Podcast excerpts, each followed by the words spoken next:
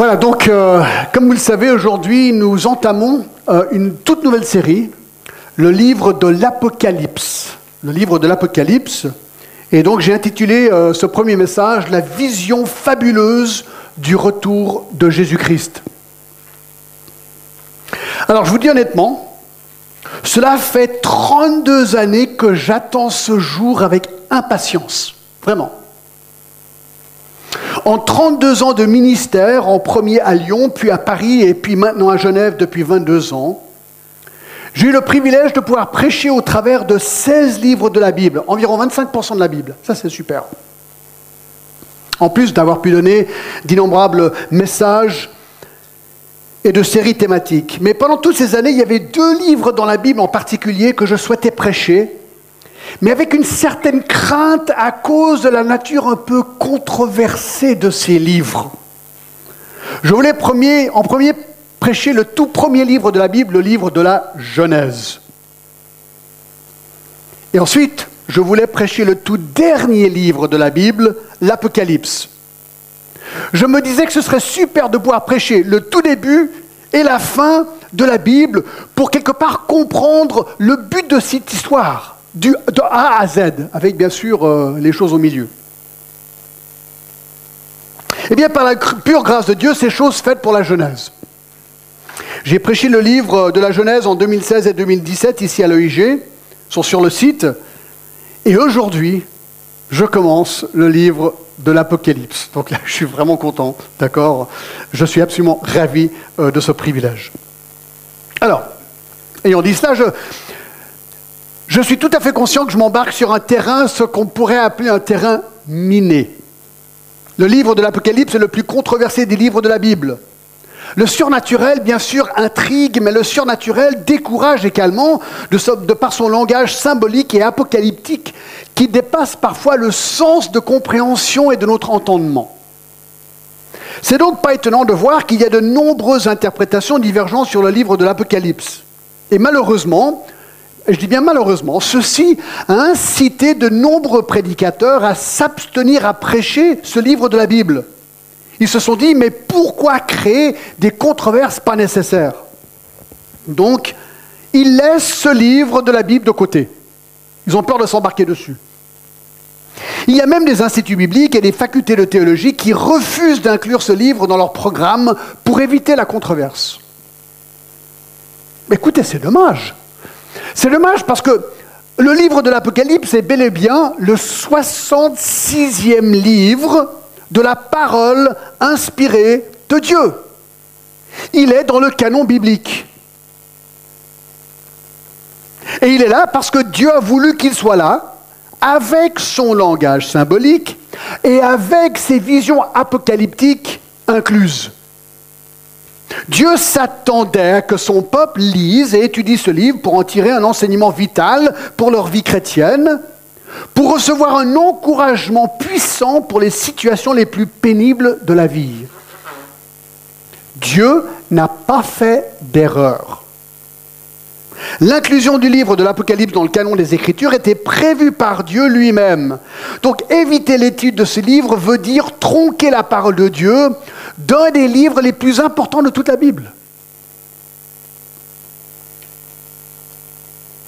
Pourquoi? Ben, Parce que l'Apocalypse, mes amis, c'est tout simplement la fin de l'histoire. Qui voudrait arracher le dernier livre d'un livre où tu as la fin qui est décrite? Ce serait dommage. C'est la fin qui est décrite. Moi, j'aime bien les fins d'histoire, surtout quand elle est positive. Et elle est très très positive dans la Bible.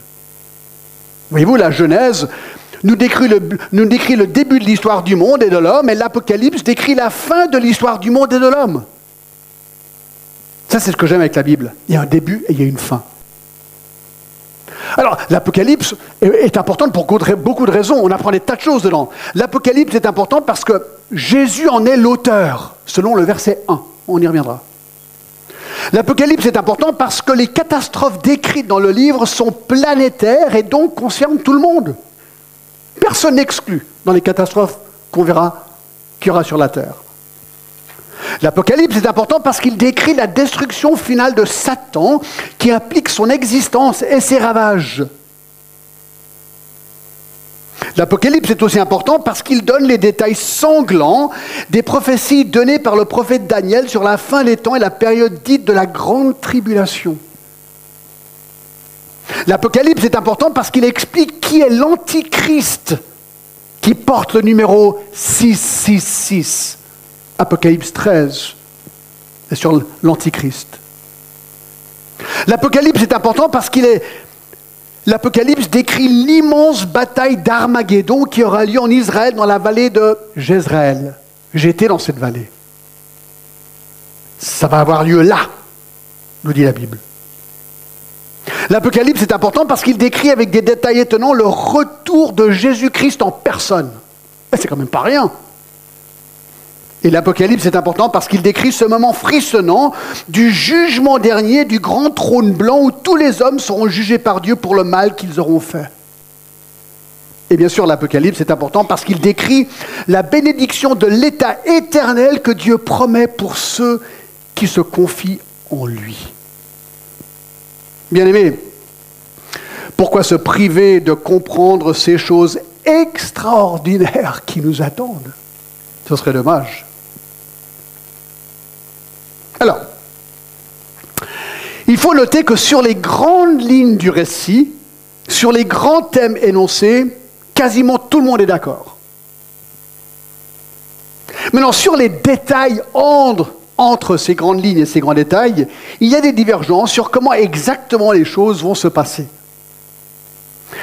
Honnêtement, je trouve que ce n'est pas grave. Dieu savait qu'on ne comprendrait pas tout. Ce n'est pas la fin du monde, si je peux le dire ainsi. D'accord? Ce qui est vite à la comprendre, c'est que la fin de l'histoire est bel et bien décrite dans ce livre, qu'elle aura bien lieu, et que nous sommes appelés à étudier ce livre pour comprendre comment se passera la fin, et surtout sur comment se préparer pour cette fin. Et regardez la promesse qui nous est faite pour nous qui allons étudier ce livre. Regardez chapitre 1, verset 3. Heureux celui qui lit et ceux qui entendent les paroles de prophétie, de, cette, de la prophétie, et qui gardent les choses qui sont écrites, car le temps est proche. Il dit, si tu fais ça, si tu lis, d'accord? Si tu entends, tu écoutes, et si tu gardes les choses, tu seras quoi? Heureux. Attendez voir, c'est la formule du bonheur. La formule du bonheur, elle est là.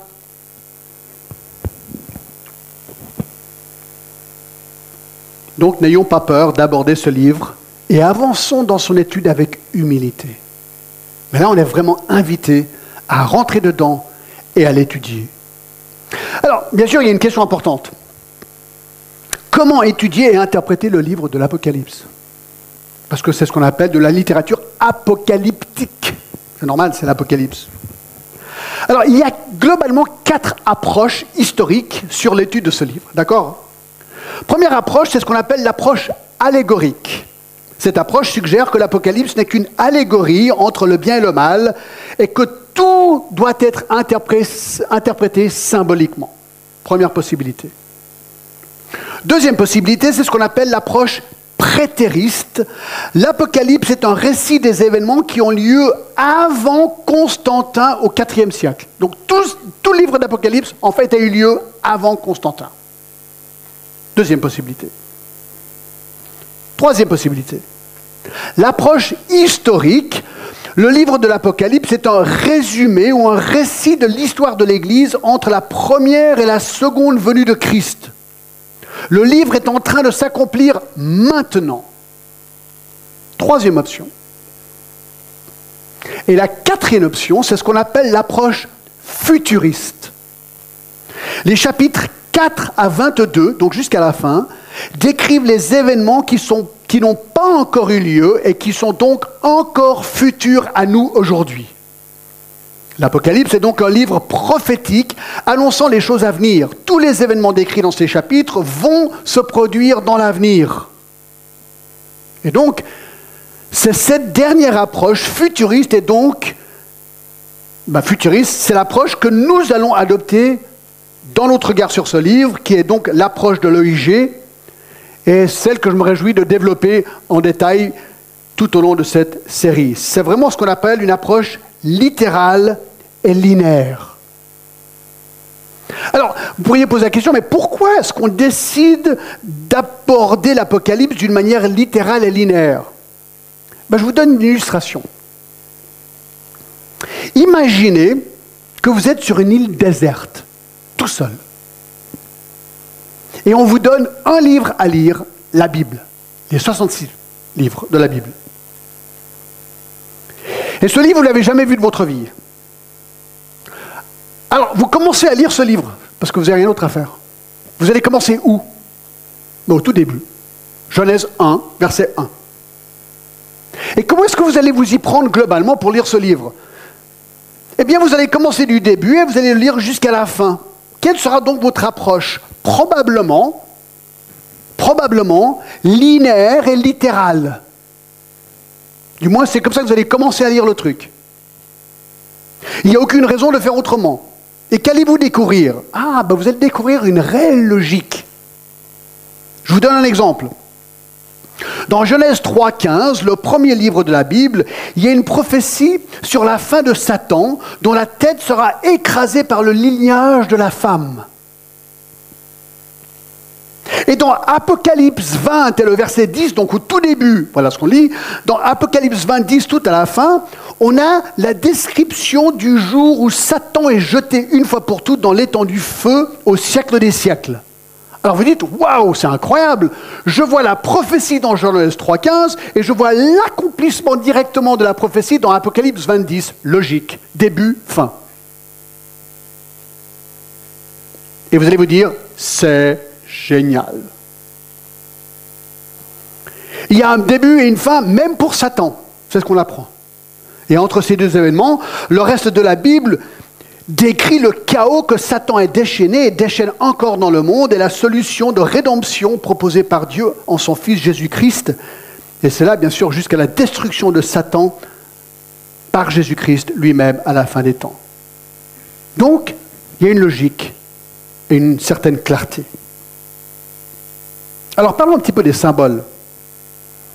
Oui, ça va être notre approche, l'approche linéaire ou littérale, mais cela, écoutez bien ce que je vais dire, n'annule pas le fait que le livre de l'Apocalypse soit rempli de symboles et des choses qui ne sont pas toujours faciles à comprendre. Ça, je l'avoue. Mais ne soyons pas surpris. La Bible est remplie de symboles. Alors je vous donne un autre exemple, d'accord, mais qui n'est pas dans l'Apocalypse. Par exemple, le psaume 98, 8. Vous le connaissez par cœur, je suis sûr, non? Non, non, non, je vous blague. Écoutez ce qu'il dit. Le psaume 98.8 dit ceci Les fleuves battent des mains et les montagnes poussent des cris de joie. Alors vous lisez ça, vous dites Ah, trop bien. Ah ouais, c'est vrai que les fleuves, là, j'entends les mains frapper, et moi j'entends les, montagnes crier de joie, c'est absolument génial. Non, c'est pas vrai. Vous allez conclure en, lisant cela que les fleuves ne battent pas des mains car elles n'ont pas de mains. Et les montagnes ne crient pas de joie. Écoutez, franchement, j'habite sur une montagne. Moi, j'habite sur le Salève depuis 22 ans et depuis 22 ans, je n'ai jamais entendu le Salève crier de joie. Jamais. Non, c'est clairement un symbole. Lorsqu'on a une approche littérale, quand un symbole arrive, il saute aux yeux. Il y a quelque chose de symbolique là. C'est une évidence. Alors il y a plein de symboles dans le livre d'Apocalypse. Il ne faut pas être surpris, comme dans le livre des psaumes. Allez, je vous en donne un. Déjà un, d'accord Parce qu'il y en aura plein. Le numéro ou le chiffre 7. Hein, vous l'avez déjà tous entendu certains dire, ouais, le 7, c'est un symbole de la perfection. Alors c'est vrai ou c'est pas vrai? Mais Écoutez, c'est vrai que le numéro 7 apparaît beaucoup de fois dans Apocalypse.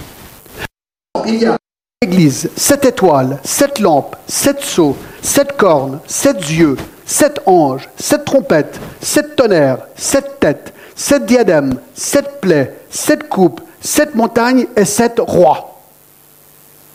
Hasard ou pas? Voilà la question. Non, on a l'impression quand même qu'il y a un symbole dans ce chiffre. Et tous les commentateurs concluent que ce symbole représente ce qui est complet, ce qui est parfait. Et le numéro 6, en revanche, eh bien, décrit l'opposé, représente quelque chose de mauvais. L'Antichrist a quand même le chiffre 666, Apocalypse 13. Alors, devrions-nous être surpris ou est-ce que ça devrait nous mettre mal à l'aise qu'il y ait ce genre de symbole dans l'Apocalypse? Ben non, mais écoutez, parce qu'à notre époque, on a les mêmes types de symboles dans notre vie quotidienne. Je vous en donne un exemple. Au niveau des chiffres et des numéros, le numéro 13. Ah ouais alors, saviez-vous qu'à New York, beaucoup d'hôtels ont carrément éliminé le 13e étage de leur établissement pour ne pas faire fuir les clients superstitieux? Vous les voyez, moi je me rappelle, on a déjà vu ça plusieurs fois, tu vois, 12, 14 et le 13 il n'est pas là. Tu dis, mais qu'est-ce qui s'est passé? Ils ont oublié? Non, c'est qu'ils ils ont peur de faire fuir les clients. Parce qu'il y a beaucoup de gens qui pensent que le numéro 13 est un numéro superstitieux. Alors le problème, c'est qu'avec ces symboles, on a une tendance à vouloir s'engluer dedans et on veut tout essayer de comprendre dans les symboles. Et c'est là qu'on devient vraiment mélangé, confus. D'accord? Ce serait bête d'aller à New York. Vous allez vous réserver un hôtel et vous voulez absolument une chambre à l'étage numéro 13. Et vous vous battez avec l'hôtel. Mais c'est ridicule votre truc, je veux un étage 13. Non, c'est ridicule. C'est ridicule. Vous acceptez le fait, qu'il n'y a pas d'étage 13 et vous allez ou bien trouver un autre hôtel où il y a un étage 13 ou bien vous allez au étage 14, 12 ou 6, hein, ce que vous voulez. D'accord? Mais, mais c'est bête de faire une montagne par rapport à ce symbole. Ben, c'est pareil ici. C'est pareil ici. Nous voulons examiner de manière linéaire le livre de l'Apocalypse tout en prenant compte des symboles présents et nous voulons tenter de les interpréter du mieux que l'on peut sans les forcer. Et nous n'allons pas pousser les symboles à l'extrême et pas nous chamailler vis-à-vis des symboles. L'important, c'est de comprendre le drame et l'intensité de la fin de l'histoire du monde de la manière la plus claire, simple et logique. Alors, vous avez le droit de ne pas être d'accord avec moi, d'accord? Vous avez le droit. D'accord? On est tous appelés à étudier ce livre du mieux qu'on peut. Alors moi, je vais vous donner ce que je pense, je vais étudier, je vais essayer de potasser tout ça, et peut-être vous allez dire, ouais, je ne suis pas du tout d'accord. Ok, ok, mais on ne va pas se chamailler, d'accord? On peut en parler gentiment, d'accord, avec humilité. Ouais, d'accord, mais de toute façon, je vais vous dire un truc. Ça, je dis à tout le monde. De toute façon, si tu connais Christ, c'est quoi la bonne nouvelle? Jésus va revenir et tu vas partir avec lui. Est-ce que je peux entendre un Alléluia? Alors, si on n'a pas le timing exactement pareil, toi et moi, moi je vais dire, écoute, c'est pas grave. De toute façon, moi je suis prêt. T'es prêt ou t'es pas prêt? Est-ce que je vais passer par la, période de la tribulation ou pas Écoutez, finalement, c'est pas vraiment grave. Je suis prêt. Est-ce que tu es prêt Ça, c'est la clé. Alors, on va essayer d'analyser tout ça. Et si on n'est pas d'accord, c'est pas la fin. Moi, je vais te dire, est-ce que tu es prêt Tu vas me dire, est-ce que tu es prêt Oui, alléluia, on y va ensemble. Ça, c'est vraiment l'important. Alors, il y a beaucoup d'introductions, mais c'est parce que je voulais quand même poser les bases sur la manière qu'on va procéder dans ce livre, d'accord? Alors voici une question importante. Quel est le message central du livre de l'Apocalypse? Le message central. Vous vous rappelez le 11 septembre 2001 Tout le monde se rappelle, enfin si vous étiez vivant à l'époque. Hein Mon épouse et moi, on était à la maison, on regardait la télévision et on a vu ces deux avions rentrer dans les tours à New York. On s'est rencontrés à New York. Ça nous a cassés, quoi. Effondrés. C'était incroyable. Et on, se rappelle toutes ces journées, parce que ça, a duré des, jours et des jours, on ne pouvait rien faire d'autre que de penser à ça, de voir ces deux, tours s'écrouler. On s'est posé la question, mais comment un tel mal est-il possible? Il y a des gens qui, tout ce qu'ils font, c'est de concocter le pire mal qu'ils peuvent imaginer. Je dis, mais comment c'est possible? Comment les hommes peuvent-ils délibérément massacrer plus de 4000 personnes de cette manière? Comment mes parents ont vécu les barbaries nazies de la Deuxième Guerre mondiale? Que dire des nombreuses autres guerres depuis, les guerres mondiales et d'autres guerres? Et même dernièrement en Syrie et les massacres barbares de l'État islamique? Non mais on, voit toutes ces barbaries, tout ce mal autour de nous et on se pose des questions. Est-ce que vous avez déjà posé la question, pourquoi ce mal existe? Pourquoi? Voici la réponse. À cause d'un ange. À cause d'un ange. En fait, la Bible nous dit qu'il existe deux types d'anges. Des anges qui nous protègent et des anges qui n'ont qu'une envie de nous faire du mal, de nous détruire et de nous tuer. Et parmi ces anges-là, il y en a un en particulier qu'il faut vraiment craindre. La Bible lui donne de multiples noms. Par exemple, l'accusateur, le tentateur, le serpent ancien, un lion rugissant, le prince de la puissance de l'air, le Dieu de ce siècle, le prince de ce monde, le dragon, le séducteur, Apollyon, Bilzébul, Bélial, l'ange de lumière, le père du mensonge, meurtrier, l'ennemi, le malin, le diable, Lucifer, Satan. Alors je vais te dire quelque chose. Si tu es chrétien, l'objectif numéro un de Satan, c'est de te tuer. Vous dites, Vraiment? Oui. 1 Pierre 5, 8 dit ceci. Soyez sobres, veillez. Votre adversaire le diable rôde comme un lion rugissant, cherchant qui il dévorera. Satan veut te dévorer, il veut te massacrer, il veut te tuer. Voilà ce qu'il veut faire et rien de moins. Il te hait et il me hait parce que nous avons été créés à l'image de Dieu. Et puisque Satan est Dieu et qu'il est Jésus-Christ qui va le condamner au feu éternel un jour, il nous hait aussi. Donc, tout le mal que nous voyons dans le monde vient à la base de Satan et ses anges. Genèse chapitre 3. Mais, mais, voici la bonne nouvelle. Colossiens 2, 13 nous dit ceci. Vous, qui étiez morts par vos offenses et par l'incirconcision de votre chair, il vous a rendu il, vous a rendu à la vie avec lui en nous faisant grâce pour toutes nos offenses. Il a effacé l'acte dont l'ordonnance nous condamnait et qui subsistait contre nous. Il l'a éliminé en clouant à la croix. Il a dépouillé les, les, les dominations et les autorités. Ça, c'est Satan et ses anges. Et les a livrés publiquement en spectacle en triomphant d'elles par la croix. Alléluia. Ça veut dire que Satan, en fait, bien qu'il existe et il rôde sur la terre et il cherche à nous dévorer, et que c'est le prince de ce siècle, nous dit la Bible, Colossiens 2 nous apprend qu'il a déjà été vaincu par la croix. Mais sa fin n'a pas encore été décrétée jusqu'au retour de Jésus-Christ. Et ça, on l'apprend dans Apocalypse et il sera jeté dans le feu éternel.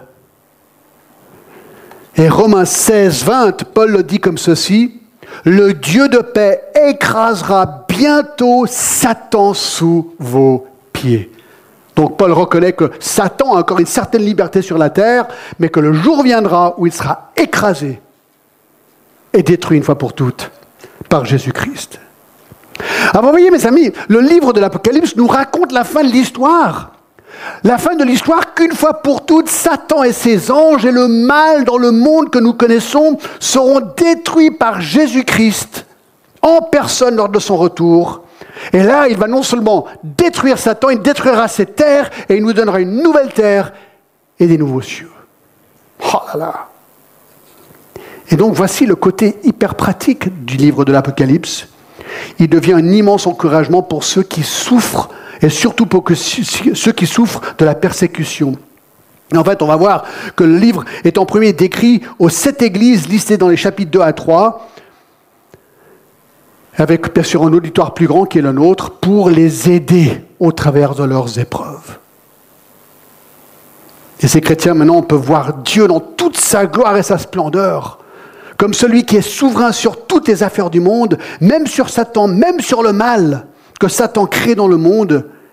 Et nous voyons la fin de l'histoire. Moi, je sais pas, moi, ça m'encourage déjà. Moi, je me dis, c'est quand même génial. Si Dieu connaît le début et la fin de l'histoire, eh bien, ma petite vie à l'intérieur de tout ça, mais il la connaît aussi.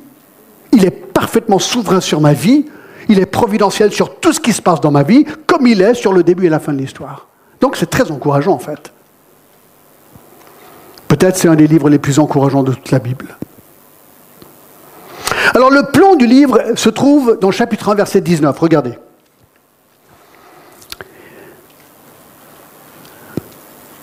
Jésus-Christ dit, écris donc ce que tu as vu, ce qui est et ce qui doit arriver ensuite. Ça, c'est le plan du livre.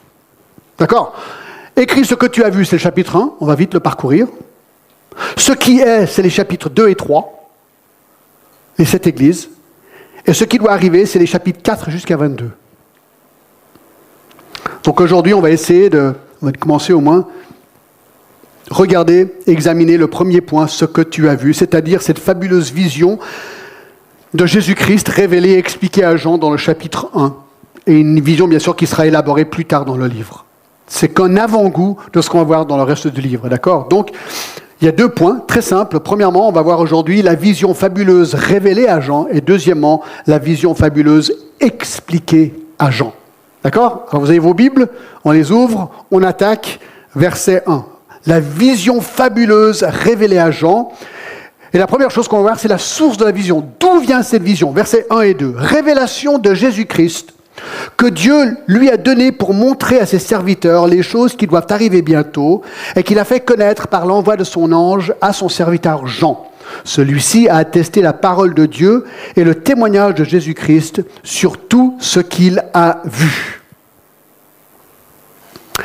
Alors le mot révélation est intéressant parce que dans le grec c'est le premier mot et c'est le mot apocalypsis, apocalypse. C'est d'où nous avons le nom du livre. D'accord Et il veut simplement dire rendre visible ou dévoiler. Donc c'est une vision dévoilée à Jean. Et celui, bien sûr, de Jésus-Christ. Et il explique ce qui va se passer vis-à-vis de Jésus-Christ dans l'avenir. Que Dieu lui a donné. Cette révélation fut donnée par Dieu à Jésus-Christ. C'est intéressant. D'accord En quel sens? Eh bien, probablement l'accomplissement et final de l'exaltation de Jésus-Christ qu'on a vu en Philippiens 2. Dans Philippiens 2, 5, il vous les sentiments qui étaient en Jésus-Christ, il est descendu et il est remonté, donc il est descendu jusqu'à mourir sur une croix, verset 9, c'est pourquoi aussi Dieu l'a souverainement élevé, lui a donné le nom qui est au-dessus de tout nom, afin qu'au nom de Jésus, tout genou fléchisse dans les cieux, sur la terre et sous la terre, et que toute langue confesse que Jésus-Christ est Seigneur à la gloire de Dieu le Père. Et oui, c'est quelque part, l'Apocalypse, c'est la fin chronologique, si vous voulez, de cette exaltation qui a commencé à la résurrection de Jésus-Christ. Et alors, on apprend qu'il va montrer à ses serviteurs les choses qui doivent arriver bientôt, verset 1. Ses serviteurs au pluriel, probablement nous, les chrétiens, les rachetés. Et le mot bientôt est intéressant. Vous dites, ouais, attends, du bientôt, il a écrit ça quand? C'était euh, 100, environ 95 après Jésus-Christ, on est en 2018. Moi, j'aime bien le concept de bientôt, pas vous? D'accord? Bientôt. Alors, bientôt peut dire que cela va arriver immédiatement. Par exemple, dans chapitre 22, versets 7, 12 et 20, où il parle vraiment de proximité. Bientôt, donc dans quelques minutes ou dans quelques heures, l'idée. Mais le mot peut aussi signifier lorsque la chose arrivera, elle arrivera d'un caractère d'une succession rapide ou d'un feu rapide. Donc le bientôt, c'est quand ça arrivera, attention les vélos, et d'une manière très rapide, tout va arriver. Donc une fois que la période de la fin des temps commencera vraiment, attention, car les choses vont aller très vite. Mais ce n'est pas fini, hein, le verset 1 par l'envoi de son ange à son serviteur Jean. Alors qui est cet ange? Qui est cet ange ou ce messager dont il est question ici? Par qui le message est venu à Jean? Ben, Ce n'est pas précisé, on ne sait pas. C'est un ange et La plupart des commentateurs ont l'impression qu'il s'agit de Gabriel. L'ange Gabriel, il y a un ange qui s'appelle Gabriel, c'est celui qui a apparu et donné un message à Daniel, à Marie, mais aussi à Zacharie. Et donc, peut-être c'est le même, âge, le même ange ici que Dieu utilise pour parler à Jean. Alors, ça, c'est que le verset 1. Pour résumer, Dieu confie une vision à Jésus par rapport à ce qui doit arriver bientôt, une vision communiquée à Jean par le biais d'un ange pour l'édification de tous les chrétiens. Pas mal pour un premier verset, vous ne trouvez pas? Waouh À qui? À son serviteur Jean, on apprend. Donc l'ange communique cette vision à Jean. C'est le dessinateur premier. Il s'agit donc de l'apôtre Jean. Nous allons voir son portrait dans quelques minutes à partir du verset 9, mais c'est l'apôtre Jean qui a vécu avec Jésus pendant trois ans. Et le verset 2 est incroyable. Celui-ci a attesté la parole de Dieu et le témoignage de Jésus-Christ, soit tout ce qu'il a vu. Alors c'est intéressant parce qu'ici Jean déclare avoir reçu la parole de Dieu et le témoignage de Jésus-Christ par rapport à tout ce qu'il a vu. Alors il, il, affirme tout simplement ici que ce qu'il a vu vient de nul autre que Dieu lui-même. Il dit que ce que j'ai vu et ce qui est là vient de Dieu. C'est la parole de Dieu qui vient directement de Jésus-Christ. Donc ça, c'est la source de la vision. L'effet de la vision. L'effet de la vision, verset 3. Heureux celui qui lit et qui entend les paroles de la prophétie et qui garde les choses qui sont écrites car le temps est proche. C'est intéressant, vous ne pas Ce livre, il dit, devrait être lu, écouté, appliqué, et le résultat, c'est que tu seras heureux. Et là, il y a une application, les amis. Ce qui, me chagrine dans un sens, ce verset me chagrine car je sais que beaucoup de chrétiens ne lisent pas leur Bible comme ils devraient. Et quand ils ne lisent pas leur Bible, tôt ou tard, ils feront des choses contraires à la Bible. Et cela mènera à une vie compliquée, engluée dans le péché. Et comme résultat, un manque de joie. Le contraire est promis pour ceux qui lisent, qui entendent et qui appliquent la parole de Dieu. Et ça, c'est un des plus grands mystères de tous les temps pour moi, c'est que les gens veulent le bonheur, mais ils mettent leur Bible de côté. Et c'est vrai que des gens viennent avec toutes sortes de problèmes dans leur vie, souvent, ça arrive. Hein. Et c'est souvent très facile en tant que serviteur de Dieu de pouvoir tracer le problème des gens au manque tout simplement de la lecture de la parole de Dieu. Il y a presque un, lien direct. Lorsque tu t'éloignes de la parole de Dieu, tu t'éloignes de Dieu et tu deviendras malheureux. Ça, c'est sûr. Donc le temps est proche, pas chronos qui parle du temps d'une montre, mais ici c'est le mot kairos en grec qui parle d'une époque, une saison. Alors pour nous, 2000 ans nous paraît long, mais écoutez, par rapport à l'éternité, c'est une goutte d'eau. Dieu sait ce qu'il fait. Alors les destinataires de la vision, verset 4, Jean aux sept églises qui sont en Asie. Que la grâce et la paix vous soient données de la part de celui qui, est, était et qui vient, et de la part des sept esprits qui sont devant le trône. Donc ce qu'on apprend ici, c'est que Jean, recevant cette vision, devait ensuite la transmettre à d'autres. Alors il avait été au verset 1, il était question des destinataires qui étaient les serviteurs, nous, enfin les, chrétiens, mais ici c'est plus précis, c'est les sept églises qui sont en Asie. Et on va les voir dans chapitres 2 et 3 euh, une prochaine fois. Ce sont les églises d'Éphèse, Smyrne, Pergame, Thyatire, Sardes, Philadelphie et Laodicée. Elles étaient localisées en Turquie aujourd'hui. Je crois que j'ai une photo même, non? Non, plus tard, j'ai une photo. J'ai une photo parce que je montre euh, une autre île. Ouais, mais vous allez voir tout à l'heure, d'accord? Euh, donc c'est en Turquie aujourd'hui. J'ai eu le privilège d'aller visiter ces, églises. Alors bien sûr, ce sont des ruines, mais on peut aller visiter ces, églises. Je vous montrerai les photos les prochaines fois. Donc il leur donne une bénédiction de la part de Dieu. Cette bénédiction plutôt habituelle à l'époque. Grâce et paix. Mais alors là, mes amis, regardez le verset 4. Et de la part des sept esprits qui sont devant le trône. Et là, vous dites, aïe, Ah non, ah non, un symbole. Ça veut dire quoi? Ça veut dire quoi? Alors je, me suis lancé, hein, c'est exactement pour cette raison que beaucoup de pasteurs et de serviteurs de Dieu et de gens ne veulent pas étudier le livre de l'Apocalypse, parce que déjà au chapitre 4, on est coincé, on a un symbole, aïe, aïe, aïe, aïe, ça, ça commence mal. Ça veut dire quoi qu'il y a sept esprits devant le trône de Dieu? Alors je vais vous dire ce que je pense. OK? Ou du moins ce que beaucoup de commentateurs pensent, d'accord? Parce que je me réfugie derrière mes commentaires, heureusement qu'ils sont là, d'accord? Alors apparemment, il s'agit vraiment du Saint-Esprit. Alors on sait qu'il n'y a qu'un Saint-Esprit, on est tous d'accord par rapport à ça. Il y a ici par contre une sorte de formule trinitaire. Hein? Il dit euh, euh, euh, de la part des sept esprits qui sont devant le trône, de la part de Jésus-Christ. Donc c'est intéressant que c'est la part de, l'Esprit ou de sept esprits et de Jésus-Christ, Père et Esprit au verset 5 aussi. Le chiffre 7 semble décrire cette plénitude, on en a déjà parlé. Et d'autres versets semblent confirmer l'idée de la plénitude du Saint-Esprit, de sa description.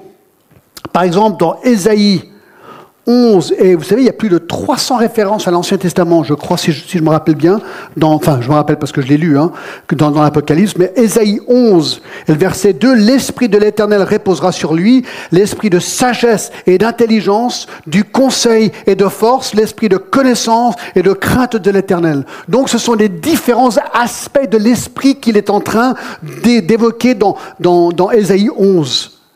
Et dans Apocalypse 4, 5, du trône sortent des éclairs et des voix et des coups de tonnerre. Devant le trône brûlent sept lampes ardentes qui sont les sept esprits de Dieu. Donc on a l'impression que c'est une manière plutôt atypique de décrire tout simplement le Saint-Esprit avec les différents aspects du Saint-Esprit. Une sorte de formule trinitaire. C'est à peu près tout ce que je peux vous dire que je crois que ce que veut dire. Alors quel est le sujet de la vision maintenant, versets 5 et 8 Le sujet de la vision, regardez. Donc il vient et il reçoit cela de la part des sept esprits qui sont devant le trône et de la part de Jésus-Christ, le témoin fidèle, le premier-né des morts et le prince des rois de la terre, à celui qui nous aime, qui nous a délivrés de nos péchés par son sang et qui a fait de nous un royaume de sacrificateurs pour Dieu son Père et lui soit la gloire et la puissance au siècle des siècles. Voici, il vient avec les nuées et tout œil le verra, même ceux qui l'ont percé de toutes les tribus de la terre se lamenteront à cause de lui. Oui, Amen. Je suis l'alpha et l'oméga, dit le Seigneur Dieu, celui qui est, qui était et qui vient, le Tout-Puissant. Voilà le sujet de la vision. Alors il y a beaucoup de choses, on ne va pas regarder tout en détail. Le témoin fidèle, au verset 5, de la part de Jésus-Christ, le témoin fidèle, et bien sûr il est le témoin fidèle puisque la source de la révélation vient de lui. Le premier-né des morts, il parle de la prééminence de toutes les personnes ressuscitées ici. Il est aussi le premier ressuscité avec un nouveau corps, ça c'est vrai. Il le décrit ensuite comme étant le prince des rois de la terre. Alors ça c'est vraiment intéressant et je trouve encourageant. Parce que Satan a beaucoup de pouvoir, mais Satan, comme Luther a dit, est le Satan de Dieu. Satan ne peut rien faire sans l'approbation de Dieu. Et ça, vous le voyez bien dans Job 1. J'ai donné un message récemment qui parle des sept, euh, sept vérités sur Satan dans Job 1. D'accord? Et là, nous le voyons dans le psaume 89, verset 27, où il dit, lui... Ah non, c'est pas ça. C'est pas ça. Le psaume 2, alors ça, il est assez facile. Le psaume 2, c'est très intéressant. Pourquoi ce tumulte parmi les nations, ces vaines pensées parmi les peuples? Pourquoi les rois de la terre se soulèvent-ils? Et les princes liguent-ils avec eux contre l'Éternel et contre son oint? Brisons leurs liens, délivrons nos chaînes. Celui qui siège dans les cieux rit. Le Seigneur se moque d'eux, puis il leur parle dans sa colère et les épouvante dans sa fureur. Il est le prince des rois de la terre. Il est au-dessus de tous les rois même de la terre. Et même euh, Daniel 4, 17 nous dit que Dieu élève même le plus vil des hommes, donc même le pire roi au monde, Dieu est au-dessus d'eux, comme il est au-dessus de tout le monde. Nous apprenons qu'il nous aime, au verset 5. Nous apprenons qu'il nous a délivrés de nos péchés par son sang, au verset 5. Nous apprenons au verset 6 qu'il a fait de nous un royaume pour Dieu.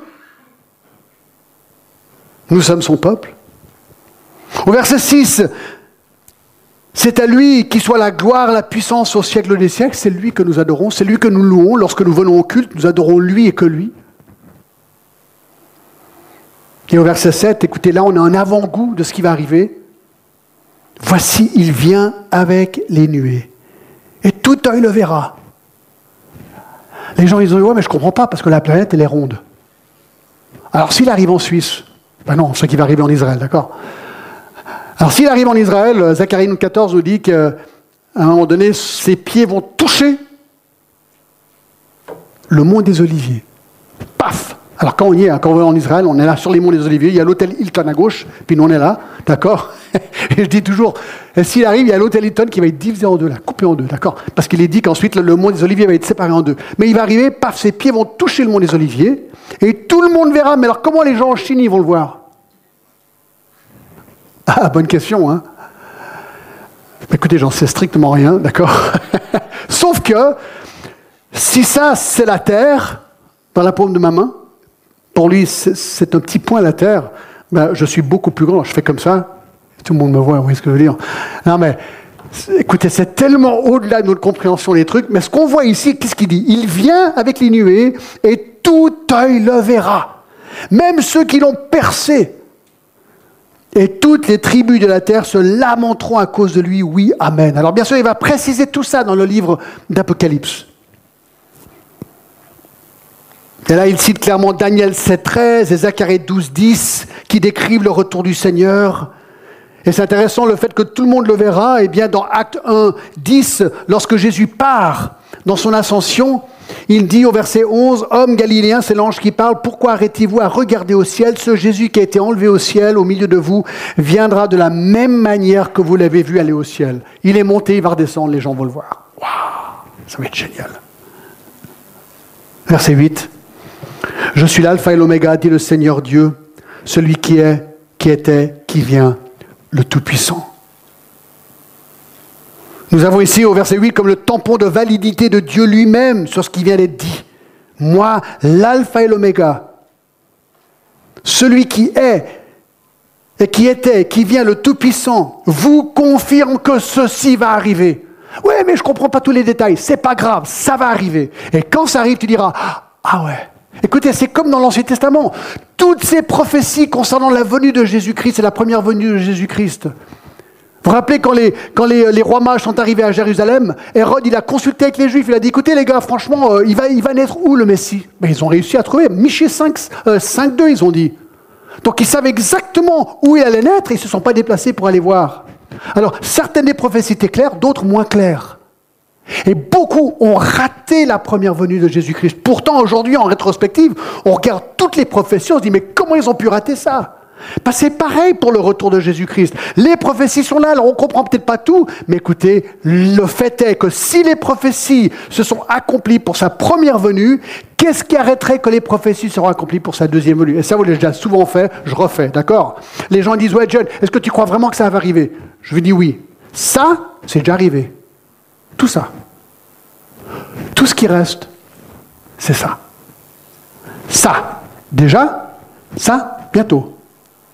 Bientôt, selon Dieu. Ça, déjà, ça, bientôt, selon Dieu. Moi, je parie ma vie que ça va arriver. C'est ce qu'il dit ici. Il va revenir avec les nuées. Alors, quelle est la géographie de la vision? Regardez, verset 9. Moi, Jean, votre frère, qui est part avec vous de la tribulation au royaume de la persévérance en Jésus, j'étais dans l'île appelée Patmos à cause de la parole de Dieu et du témoignage de Jésus. Donc, Jean est en, prison. Là, je crois qu'il y a une photo, non? Oui. Ah ouais, mais moi, je suis devant. Voilà. Alors, ça, c'est la Turquie aujourd'hui, avec Éphèse, et c'est l'île de Patmos, d'accord, qui est une île grecque aujourd'hui, si je ne me trompe pas. Je crois qu'elle est grecque aujourd'hui. Et on peut la visiter aujourd'hui, c'est une île touristique. Mais c'est là où Jean a été, euh, il a été envoyé en tant que prisonnier. Et beaucoup pensent qu'il était euh, envoyé dans les mines pour travailler. Donc il était prisonnier dans les mines en train de, creuser. Ce sont Irénée, Clément d'Alexandrie et Eusèbe qui nous expliquent pourquoi il était envoyé dans cette île. Eh bien, à cause de la parole. Et c'est ce qu'il dit aussi au verset 9.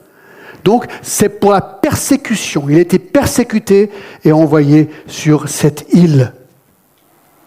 Alors on dit, l'histoire nous dit que lorsque l'empereur Domitien est décédé en 96 après Jésus-Christ, c'est lui qui a mis ou qui a, qui a décrété que Jean irait sur cette île. Son successeur, l'empereur Nerva, aurait libéré Jean pour lui permettre de rentrer à Éphèse. Et c'est pendant donc ce temps à Patmos sur cette île que Jean un jour reçoit cette vision. Il dit au verset 10, je fus saisi par l'Esprit au jour du Seigneur et j'entendis derrière moi une voix forte comme le son d'une trompette. Ça, c'est l'instant de la vision. Point 6. Il est saisi de l'esprit, probablement le fait qu'il était inspiré pour recevoir ce qu'il a reçu.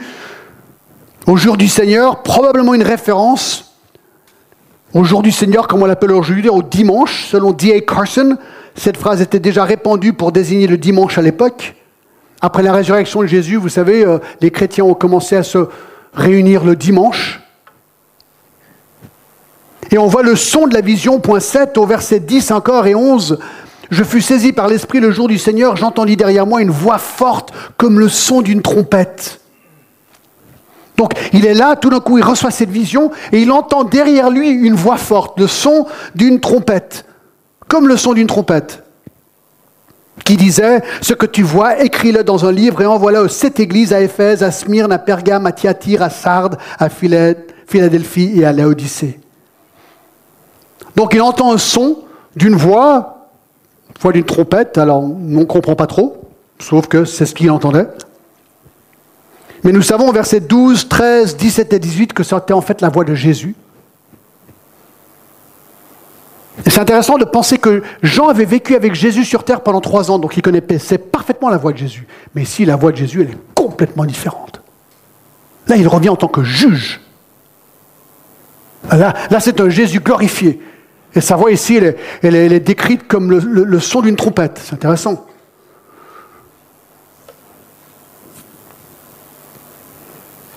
Donc ça, c'est la vision révélée à Jean. On va très vite maintenant. Regardez, la vision fabuleuse expliquée. Maintenant, il explique la vision qu'il vient de voir. À partir du verset 11. Alors la déclaration, ce que tu vois, écris-le dans le livre et envoie-le aux sept églises. Donc envoie ce que tu entends aux sept églises. Donc on sait très bien que le premier niveau de l'Apocalypse était conçu pour sept églises. Imaginons que nous étions une de ces sept églises. Vous savez, les, églises à l'époque, il y a beaucoup de gens s'imaginent des méga-églises. Non, moi on m'a dit, euh, j'ai étudié, l'église de Rome avait entre 30 et 50 personnes. C'était des petites églises à l'époque. Puis avec le temps, elles se sont multipliées. Ce pas des grandes églises, donc sept petites églises. Voilà. Donc cette vision pour cette Église. Alors verset 12. Je me retournais pour savoir quelle était la voix qui me parlait, et après m'être retourné, je vis sept chandeliers d'or. Ouh là là, d'accord, sept chandeliers d'or. Vous dites, ouais, c'est compliqué. Non, c'est pas compliqué. Verset 20. Verset 20. Le mystère de ces sept étoiles que tu as vues dans ma main droite, de ces sept chandeliers d'or. Les sept étoiles sont les anges de ces sept églises et les sept chandeliers sont les sept églises. Ah, ça c'est facile. Donc ces sept chandeliers, ce sont des symboles qui représentent ces sept églises. Donc il voit ces sept chandeliers. Et il voit quelqu'un qui ressemble à un fils d'homme. Ceci est une expression qui nous vient de Daniel 7, 13 à 14. Comme Jésus même lui l'a dit dans Matthieu 28, 20, il est avec nous et donc présent dans l'Église jusqu'à la fin du monde. Hein, Jésus a dit ça, il a dit, je suis avec vous jusqu'à la fin du monde dans, dans Matthieu 28. Donc Jésus est là, au milieu de ces chandeliers d'or, parce qu'il est au milieu de son Église. C'est pour ça que nous venons l'adorer ensemble, parce qu'il est au milieu de nous, il est là, même s'il est invisible. C'est encourageant. Alors il décrit Jésus à partir du verset 14. Euh, non, du verset 13. Vêtu d'une longue robe et ayant une ceinture d'or sur la poitrine. Alors on a vraiment l'impression qu'il décrit Jésus ici comme haut sacrificateur, selon Hébreu 4.14. Mais ici, maintenant, à partir du verset 15, il le décrit comme étant le juge qui va châtier son Église. Regardez, c'est incroyable. Sa tête et ses cheveux étaient blancs comme de la laine blanche. Une référence de nouveau à Daniel 7, 9 qui décrit l'ancien des jours, donc Dieu le Père. Ceci est un verset trinitaire sans aucun doute où Jésus possède les mêmes attributs que le Père. Ses yeux étaient comme une flamme de feu. Ah oui, c'est les yeux qui voient tout. Rien ne leur échappe. Et là, ça nous rappelle Hébreu 4, 13. Non, la parole de Dieu, verset 12. Non, non, ouais, ouais, La parole de Dieu est vivante et efficace, plus tranchante qu'une épée quelconque à deux tranchants, pénétrant jusqu'à partager âme et esprit, jointure et moelle. Elle juge les sentiments et les pensées du cœur. On ne peut pas se cacher des yeux de Jésus. Ses pieds étaient semblables à de l'airain ardent, comme s'ils avaient été embrasés dans une fournaise. C'est l'image d'un roi avec son prisonnier à ses pieds.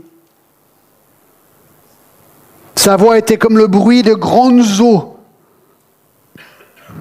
Alors, tout, il y a quelques secondes, la voix était le son d'une trompette. Maintenant, c'est le son de grandes eaux. Je ne sais pas si vous êtes allé à côté des chutes du Niagara une fois. Moi, je suis allé une fois. C'est incroyable, le son des chutes du Niagara. Imaginez cette voix. C'est dur de décrire avec des mots ça. Et je crois que c'est pour ça que Jean même a de la peine. Il décrit avec ce qu'il connaît. Il dit Ouais, écoute, la voix de Jésus, c'était comme euh, le, le chute de Niagara. Waouh, tu vois, c'est même une petite illustration, mais c'est du mieux qu'il peut, là. On, essaie d'imaginer et comprendre. Hein. C'est incroyable, ce qu'on voit là. Alors, il avait dans sa main droite sept étoiles. Oh là là, vous dites, non, c'est encore des symboles. Ouais, mais regardez le verset 20, il nous dit ce que c'est, les sept étoiles. Il avait les sept chandelières, les sept étoiles sont les anges de cette église. Ben, c'est simple. Oui, mais c'est quoi les anges de cette église? Ah oui, ben, alors ça c'est une autre question. Alors écoutez, pour faire simple, nulle part dans la Bible est-il dit qu'il y a des anges, donc des anges-anges, qui sont liés spécifiquement à des églises. À des personnes, oui, mais pas à des églises. Par contre, le mot est utilisé souvent pour décrire les serviteurs de Dieu, les pasteurs. Donc, il est probable qu'ici, il est en train de parler des sept églises et des sept pasteurs liés à ces sept églises. Et ça, on voit dans Luc 7, 24, par exemple, la manière qu'il traduit le mot comme serviteur. Mais je continue. Dans sa bouche sortait une épée aiguë à deux tranchants. Ben là, c'est ce que je viens de dire, Hébreu 4, 12. Une épée destinée à tuer Jésus revient comme juge. Et il protège son Église, bien sûr. Il juge son Église, mais il la protège aussi. Ça, on verra tout ça.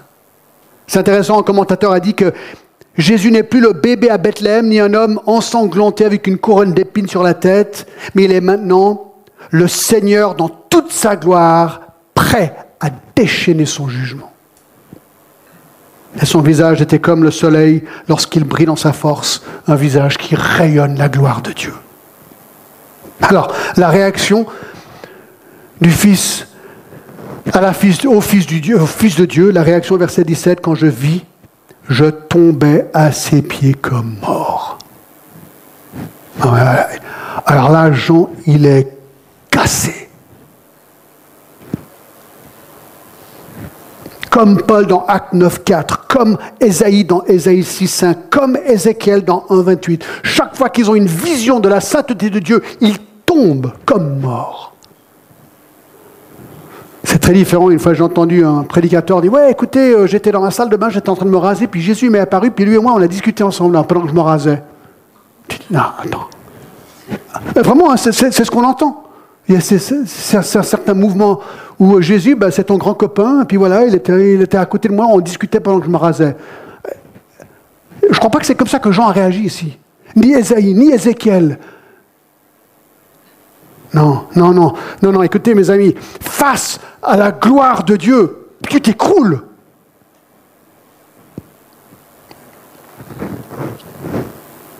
Et alors il lui pose la main droite en disant Ne crains point. Verset 18. Je suis le premier, le dernier et le vivant. J'étais mort et voici je suis vivant au siècle des siècles. Je tiens les clés de la mort et du séjour des morts. C'est très intéressant, vous savez, dans le verset 8, Dieu dit je suis l'alpha et l'oméga. Dans le verset 18, Jésus dit je suis le premier, le dernier. C'est un verset très trinitaire ici. Jésus prétend la même chose que Dieu le Père. Je suis le premier et le dernier et le vivant. J'étais mort, parlons de Jésus, voici je suis vivant au siècle des siècles. Jésus est ressuscité pour l'éternité et je tiens les clés de la mort et du séjour du mort, des morts. Il a le pouvoir sur la mort, il a le pouvoir sur l'enfer, il décide qui meurt, qui meurt quand, il décide qui va où dans le séjour des morts. C'est une manière de décrire l'après-mort. Il y a l'endroit de félicité éternelle dans la présence de Dieu et l'endroit des peines éternelles pour ceux qui rejettent l'œuvre de Jésus-Christ. Lui a la clé seule. Et tout lié à son œuvre sur la croix. Ceux qui ont reçu Jésus-Christ auront la félicité éternelle. Ceux qui l'ont rejeté, puisqu'ils sont dans leur péché, mourront dans leur péché et seront éloignés de Dieu pour l'éternité. Ça, on le reverra encore dans tout Apocalypse. Mais c'est ce qu'il dit ici. J'ai les clés. C'est moi la clé de tout ça. Alors il termine avec son injonction.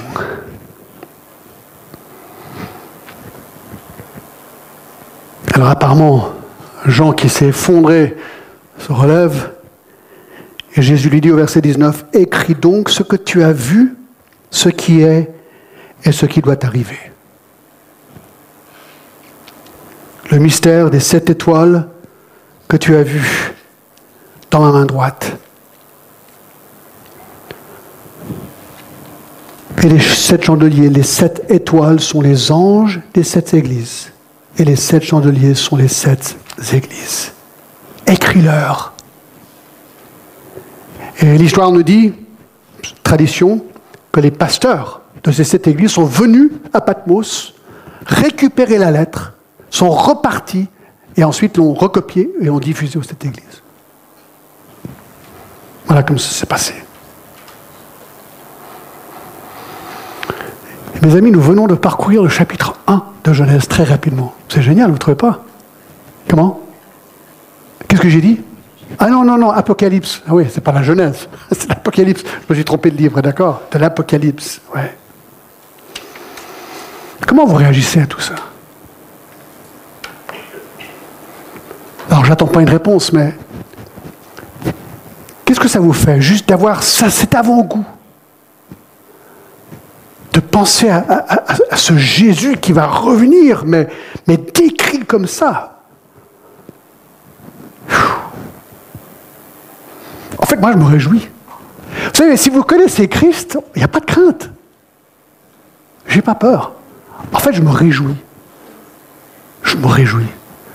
Mais si tu ne connais pas Christ, ah, c'est autre chose. Et je pense que la plupart des gens qui, qui, ne, ne croient pas en Christ disent c'est des bobards. C'est du n'importe quoi là. Moi je réponds ok. Ça c'est déjà arrivé. Je parie que ça va arriver ça. On fait le pari? On fait le pari? Donc la question mes amis c'est ça. Est-ce que tu es prêt? Ça va arriver bientôt. Ça pourrait arriver cet après-midi, le commencement. Ça pourrait arriver dans 2000 ans. J'en sais rien du tout. Mais ça va arriver. Moi, je crois qu'il y a pas mal d'indices qui montrent qu'on est peut-être dans la fin des temps. Alors, je sais que chaque génération le dit, mais il y a des trucs aujourd'hui qui sont quand même incroyablement intéressants et on verra tout ça au fur et à mesure qu'on avance. Regardez le verset. Euh,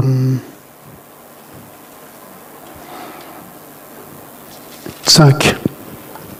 On a la Sainte Seine, on ne va pas prendre long, mais on a quand même un peu de temps, une dizaine de minutes. verset 5. Cette révélation est de la part de Jésus-Christ, le témoin fidèle, le premier-né des morts et le prince des rois de la terre, à celui qui nous aime, qui nous a quoi? Délivré de nos péchés par son sang. C'est la clé, mes amis. Quoi qu'il arrive dans l'avenir, même si on n'a pas tous les détails justes, ce qui est sûr, c'est que Jésus-Christ est venu mourir pour nos péchés. Il est mort il est ressuscité. Il a vaincu le péché en vainquant la mort. La Sainte Seine nous rappelle cet événement. Le fait qu'il a donné sa vie, lui qui n'avait pas péché pour moi, afin que je sois pardonné, libéré et racheté. Si tu connais Jésus-Christ, tu es invité à participer, à prendre le pain qui va te rappeler son corps et le vin qui te rappelle son sang. Si tu ne connais pas Christ, tu as deux options. Un, reçois Jésus-Christ maintenant.